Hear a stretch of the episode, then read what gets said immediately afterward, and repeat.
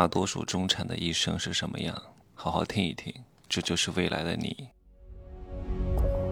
没有事实，没有真相，只有认知，而认知才是无限接近真相背后的真相的唯一路径。Hello，大家好，我是真奇学长，现在是早上的九点二十分哈。啊，今天七点钟就起来了。住在杭州的西湖索菲特这个酒店呢，虽然有一些年代感，不是传统的商务型酒店，但是位置非常好，走过一条马路就是西湖。我在房间是可以看到整个西湖的景的，感受很好。早上起来睁眼就是西湖，又让我想到了我的白娘子。我现在呢，看到一些重要的朋友都会问他一句：“我说你为什么要活着？”这个问题把很多人都问倒了，很多人只是为了活着，但是他不知道他为什么要活着，他也不知道他未来会发生什么，他也不知道他一生的上限在哪里，稀里糊涂的，对吧？今朝有酒今朝醉，也不知道明天会怎么样，对吧？所以他没有规划。其实人是很难规划自己未来怎么样的，但是你不能不想这个事情。你不想这个事情，大概率以后你会越过越差，好吗？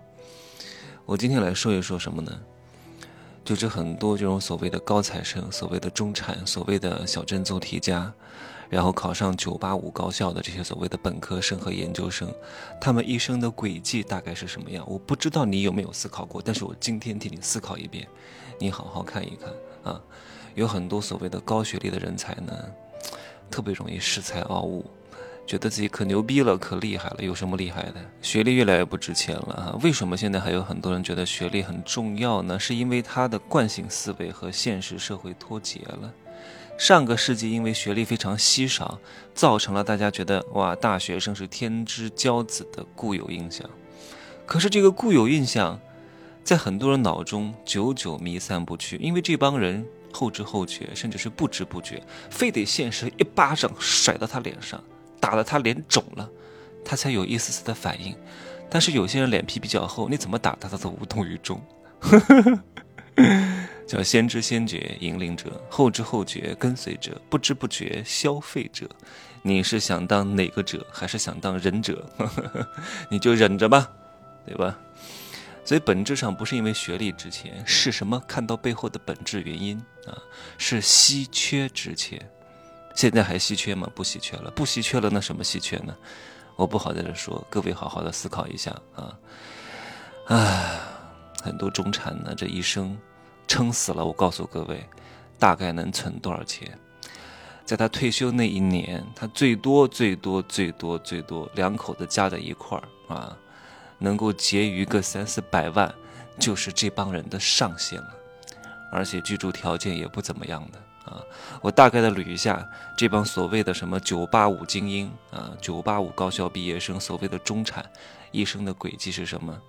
就是这个人呢，天资比较聪颖，比较勤奋，什么头悬梁锥刺股啊，挑灯夜读啊，小镇做题家，然后呢，在他十八岁的时候，站在了他们当地村里的、县里的，或者是省重点中学的门口，大红榜上有他的名字，考上了九八五。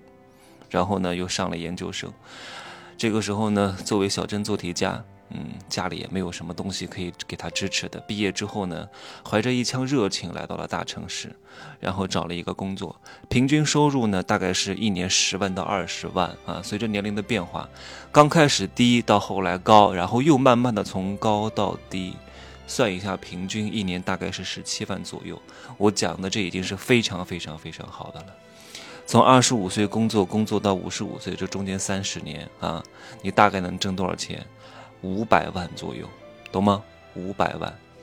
然后呢，我再说的好一点，你又能找一个不错的老婆或者老公，收入跟你旗鼓相当，这也是我讲的比较不错的条件和情况了，对吧？你们两个一块来工作，也他也工作到五十五岁啊，也能挣五百万，你们两个加在一块儿啊。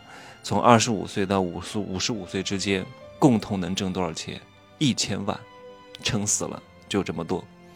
一千万只是你的营业收入啊，你还有成本呢，算一下成本，去掉你们一家三口的，就打算你们生一个孩子，吃穿用度、教育、医疗，然后买一个车，再买个房子，大概要花多少钱？花掉你们总营业收入的百分之五十到六十，懂吗？百分之五十到六十，也就是说你们能够挣一千万，这三十年，其实你们两个三十年加在一块是六十年，六十年一共挣了一千万人民币左右。然后到你们五十五岁退休的那一年，那你们大概能剩多少钱？哈，我是平均算了一下，男女退休年龄不一样，而且你们还不见得能够熬到退休。我说的都是非常好的情况之下，有可能女人在三十五岁怀孕的时候就被辞职了，或者男的到四十多岁被迫下岗去开滴滴送外卖了。我说的都是很顺利的情况之下，到了五十五岁，你们最多能剩多少钱？五百万啊！但是这五百万呢是毛利润，不是净利润啊。你说五百万也够了呀，对吧？够吗？确实是够了啊。我说的是大多数中产的比较顺利的一生，如果突发一些意外状况，很可能就不够了。但是你还要再减去一个成本啊。就是如果你年轻的时候买了房子，你提前用到了未来的钱是需要支付利息的，差不多三十年的住房按揭贷款，三十年还款的总利息是和你的本金差不多的啊，差不多我算个一百五十万左右吧，不多算啊，五百万减去一百五十万，三百五十万，就是很多中产。比较顺利的情况之下，又找了一个比较好的对象的情况之下，也没有奢侈消费的情况之下，也没有生大病的情况之下，在五十五岁退休的那一年，也就是三百五十万的样子。然后他们这一生过得怎么样呢？其实也还好吧，啊，一般般吧，也就是活着吧，对吧？因为他一直都在上班，你说他怎么体验这个世界呢？很多地方也去不了，年假有这么多。啊，很多地方都没有去过，也就是拼命熬到了退休而已。想要准备退休以后再去玩，但是我估计体力也不行了。这三十年的工作，掏干了他们很多的精力。他们住在哪儿呢？在一线城市啊，我说的北上广深啊，也就是在市中心的一个楼龄大概二十年以上的房子，楼道里面都是油烟味，对吧？